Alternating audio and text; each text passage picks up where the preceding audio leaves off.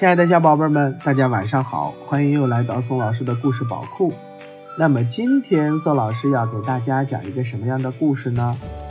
我先说说我小时候听过的故事吧。小时候啊，奶奶和姥姥经常给我讲故事，不过他们总爱讲这样一个故事：从前有座山，山上有座庙。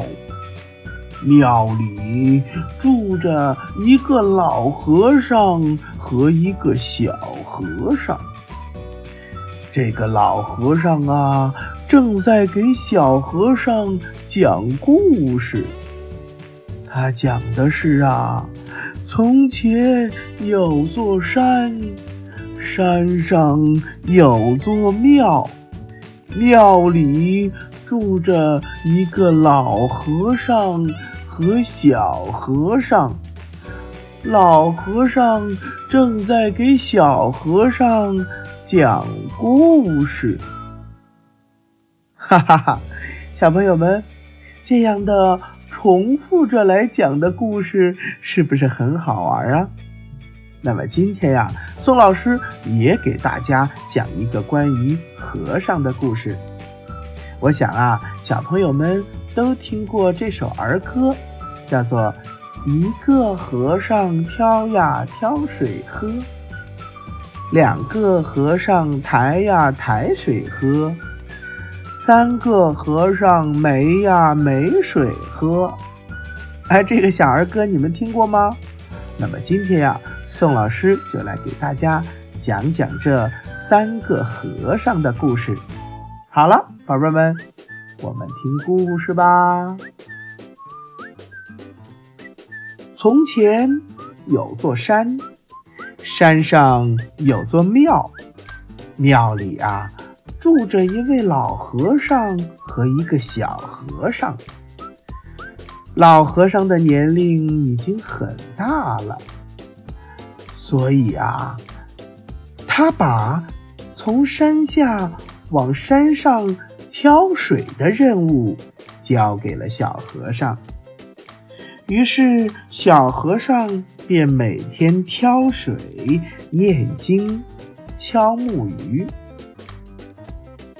庙里没有水了，小和尚就挑起两只水桶，去山下的小河边挑水回来喝。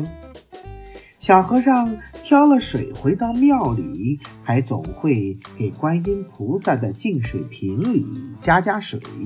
给庙里的杨柳树浇浇水。每天，小和尚挑水念经，夜里提防着老鼠来偷东西，生活过得十分悠闲自在。一天，庙里又来了一个胖和尚。胖和尚口渴极了，就一下子把庙里剩的半桶水咕嘟咕嘟的都喝完了。小和尚一看，胖和尚把半桶水都喝完了，就叫胖和尚去挑水。胖和尚很不乐意，于是老师傅就对他们俩说：“你们两个。”干脆一块儿去抬水吧。小和尚一听，还是不想去。可是庙里实在没有一滴水了，只好答应了师傅，和胖和尚一起到山下抬水去了。两个和尚抬水回庙的路上。他们谁也不愿意吃亏，就把桶放在扁担的中间，这样两个人才觉得心安理得。两个和尚把水抬回庙里后，胖和尚累得呼哧呼哧直喘气，一屁股坐了下来。小和尚一看，胖和尚什么也不做，自己便也不做。于是庙里的两个和尚就住了下来。可是两人一天到晚都不愿意多做事情，生怕对方得了便宜。只是在心情好的时候，两个人才会想起给杨柳树浇点水。没过多久，庙里又来了一个瘦和尚。由于天气很热，瘦和尚十分口渴。一到庙里，看到桶里有水，他就立刻端起水桶，咕咚咕咚的把桶里的水全喝光了。庙里再也没有水了。小和尚和胖和尚叫那个瘦和尚去挑水，瘦和尚不想去，胖和尚也不想去，小和尚也不想去。正好老师傅这几天都没在庙里，于是三个人都偷懒想休息，结果。谁也没去挑水，也没有去抬水。三个和尚没水喝了，他们就各念各的经，各敲各的木鱼。很快，庙里菩萨的净水瓶里也没水了，杨柳树也快干死了。一天夜里，老鼠出来偷东西。一下子打翻了烛台，燃起了大火。三个和尚想拿起水桶来灭火，可是水桶里连半滴水都没有。大火就这样快要把整个庙宇给烧毁了。老和尚带着人挑来了水。把庙里的火给扑灭了，严肃地批评了这三个和尚：“你们三个知道错了吗？庙宇差点被你们给毁了。既然我们大家都生活在一个庙里，就要互相帮助，各自完成自己的工作。”自己的任务，哼，就是因为你们互相偷懒，不愿意多干活，互相推诿，才有了这场灾难呀！小和尚们，你看看我，我看看你，点了点头，好像都明白了什么。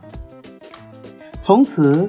三个和尚抢着干活，他们有了更多的水喝，菩萨的净水瓶又有水了，附近的花草也被他们浇灌的更好了。好了，小宝贝们，我的这个故事呀也就讲完了。其实啊，《三字经》里面有一句话叫做“积思成”。全守业，各自都要有各自的工作，各自的职责。在一个集体当中，大家都要维护集体，各自做好各自的工作，不能你推我，我推你，这样就会像三个和尚一样引起灾难的。好了，宝贝们，今天的绘本故事就讲到这儿。那么接下来又是我们的历史故事时间。那么今天宋老师要讲一个什么历史故事呢？叫做将相和。公元前二百七十九年，秦赵两国国君在渑池相会。宴席间，秦王欲借机侮辱赵王，大臣蔺相如。凭借机智勇敢，维护了赵国的尊严。赵王回国后，拜蔺相如为上卿，地位比大将军廉颇还要高。廉颇很不服气，私下里对自己的门客说：“我为赵国立下了多少战功，他蔺相如不过是徒有口舌之劳，反在我之上。哼！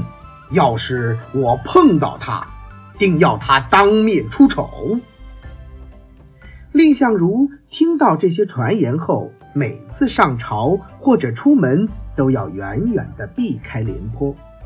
一天，他带着门客坐车出门，老远就望见廉颇的车马迎面而来。他立即让车夫把车退到小巷里躲一躲，让廉颇的车马先过去。门客们十分不满。蔺相如对门客说：“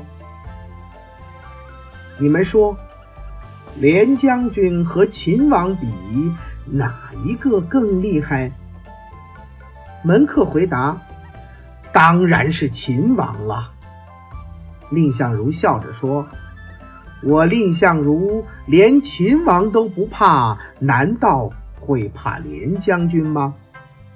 只不过秦国之所以不敢来侵犯我们赵国。”是因为赵国的文臣武将团结一心，如果我与廉将军不和，就会让秦国有机可乘，对我们的国家大大不利呀！我让着廉将军是为国家的大局着想，而将个人的恩怨放在一边罢了。廉颇听了这些话。感到十分的惭愧，他便赤裸着上身，背上责打犯人用的荆条，亲自到蔺相如的府上请罪。蔺相如十分感动，二人握手言和。从此以后，廉颇与蔺相如成为同生共死的好朋友，他们团结一致，共同辅佐。赵国的江山，小朋友们听了这个故事呀，我们一定要记住几个成语。第一个叫将相和，第二个叫做负荆请罪。其实啊，这个故事都要告诉我们，在一个集体当中，只有团结起来，力量才会更大。好了，宝贝们，今天的故事就讲到这儿了。祝小朋友们！圣诞快乐哦！拜拜，晚安。